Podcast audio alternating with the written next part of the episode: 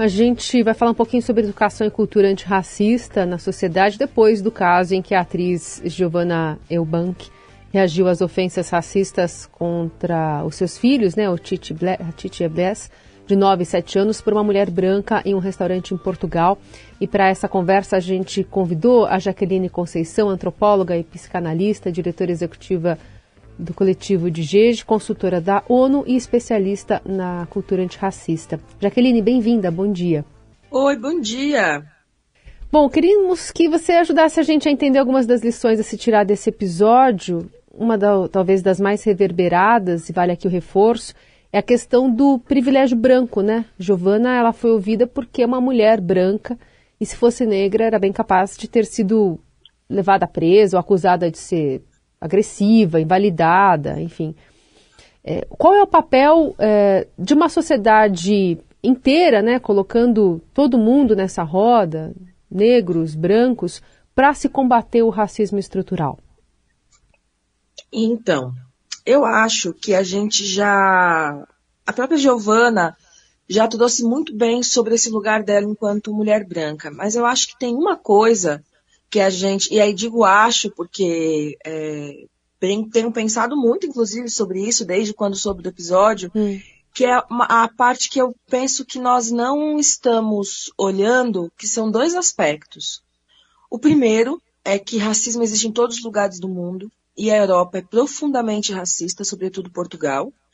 O que é muito curioso, porque Portugal é o país que colonizou o Brasil, então isso fala da forma como o nosso racismo funciona aqui a gente chama de racismo de marca. É, e isso tem a ver com a questão que você trouxe da estrutura. O que me espanta é que as pessoas brancas estão agindo como se elas tivessem descoberto o racismo só lá nesse episódio em Portugal. Como se aqui no Brasil o fato de crianças negras morrerem em operações militares no Rio de Janeiro não fosse um reflexo direto do racismo estrutural. Hum. Ou o fato de que, com o crescimento da pobreza, é, mulheres negras e crianças negras são as que estão em maior condição de vulnerabilidade econômica, e isso também é reflexo do racismo estrutural. Porque, no geral, a gente associa racismo normalmente a essas questões afetivas. Ah, chamou de preto, chamou de macaco, nossa, chamou de neguinho. E o racismo, que é danoso para a nossa sociedade, e que é esse que pessoas brancas precisam se comprometer de forma é, bastante bastante apaixonadas na luta antirracista é o racismo estrutural, que vai criando formas de manter pessoas negras em condições de vida subhumana, de vulnerabilidade, de pobreza, de miserabilidade. É, esse eu acho que é o ponto principal dessa história. Óbvio, tem a questão também afetiva, é, mas aqui no Brasil já não é tão comum esse tipo de postura. É, Jaqueline, a gente tem visto então essas reações com mais frequência, é, tem as redes sociais que facilitam tudo isso, essa, essa propagação, mas pelo que você está falando, quer dizer, reagir é importante, mas não é o que basta, né? O que, que precisa efetivamente para ter a cultura antirracista? A gente precisa entender, aqui no Brasil, que o racismo ele é a forma como a sociedade se organiza, e isso é herança da escravidão. A gente está falando de 380 anos, da, de 522 anos da história do nosso país, aonde a vida social, a vida cultural, era organizada por dois grupos: pessoas brancas, proprietárias de tudo, e pessoas negras que eram só mais uma propriedade de pessoas brancas. Isso vai moldar a forma como a nossa cabeça entende o funcionamento da vida, porque cultura moda, molda é, o nosso cérebro. Então, quando a gente tem o fim da escravidão, não é de, uma, de um dia para o outro que essa cultura vai deixar de existir. A gente ainda continua reproduzindo na forma como a economia funciona, o acesso ao recurso financeiro, é, a forma de funcionamento das políticas públicas, tudo isso reflete o racismo. E essa é a parte mais difícil. E essa é a parte onde a gente não vê as pessoas brancas se posicionando, porque isso tem a ver também com é, classe econômica. Então, o tipo de racismo que afeta os filhos da, da Giovana é o racismo afetivo, que foi esse que aconteceu da ofensa. Mas o racismo estrutural que é, aniquila pessoas negras todos os dias, é um tipo de racismo que os filhos dela não vão sofrer. E é esse tipo de racismo que é estrutural, que é preciso que a gente comece a criar formas de combater de modo eficiente. Aliás, só para o nosso ouvinte que está aqui acompanhando o jornal desde o início, acho que um fator que a gente conversou agora há pouco, que foi sobre moradores de rua, Jaqueline, a gente falava aqui agora há pouco com o representante do AB de São Paulo sobre a presença de crianças né, em situação de vulnerabilidade, uhum.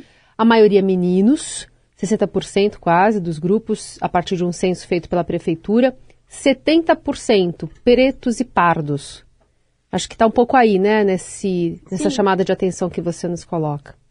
Sim, Essa é, esse é o reflexo da estrutura, né? O que é estrutura? É o que dá a base para a sociedade. Uhum. É a coluna que sustenta a sociedade. E é dali que as coisas vão. Se fosse um prédio, é a coluna que garante os andares, os apartamentos, o elevador, a escada.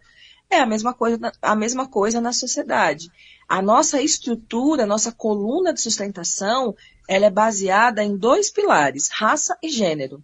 Ou seja, na nossa sociedade, é, quanto mais branco e quanto mais próximo do masculino, ou o próprio masculino, a pessoa for, maior é, são, né, mais altos são os andares que ela pode chegar e, portanto, mais segura ela vai estar de uma enchente ou de um algo que possa pegar as pessoas, atingir as pessoas que estão na parte mais básica da, do prédio. Essa é a ideia da, da estrutura e o racismo seria o elevador, assim como o gênero, que conecta as pessoas e permite os acessos. Não é à toa que no Brasil, durante muito tempo, a gente teve os elevadores de serviço que proibia que algumas pessoas pudessem ou não circular pelo prédio, qual era a forma de circulação. É simbólico, mas isso traduz a cultura que está na nossa cabeça. Agora, só uma coisa interessante para a gente pensar como o racismo está no mundo todo. Uhum. Recentemente eu tive é, em Nova York para uma atividade é, voltada para a comunidade negra norte-americana, promovida pela fundação do Jay-Z, é, o companheiro da Beyoncé. E um dos dados que eles trouxeram é que a população mais pobre dos Estados Unidos pós-pandemia são os homens negros, principalmente os jovens negros, é, pela situação de vulnerabilidade estrutural da própria sociedade americana. Então, aqui no Brasil são as mulheres, lá são os homens negros provavelmente em Portugal, os imigrantes africanos. E tudo isso está conectado com essa ideia de uma estrutura baseada em raça e gênero. É. E, Jaqueline, a gente tem visto casos também eh, muito comuns, por exemplo, em estádios de futebol. A gente noticia, aí às vezes vem alguma punição, enfim, do ponto de vista legal tem, tem toda uma previsão ali de, de punição, mas a gente fica com a impressão de que eh, isso não basta para as pessoas, só o medo não basta. Mais que o medo, precisa ter uma, uma tomada de consciência branca, de, de pessoas brancas.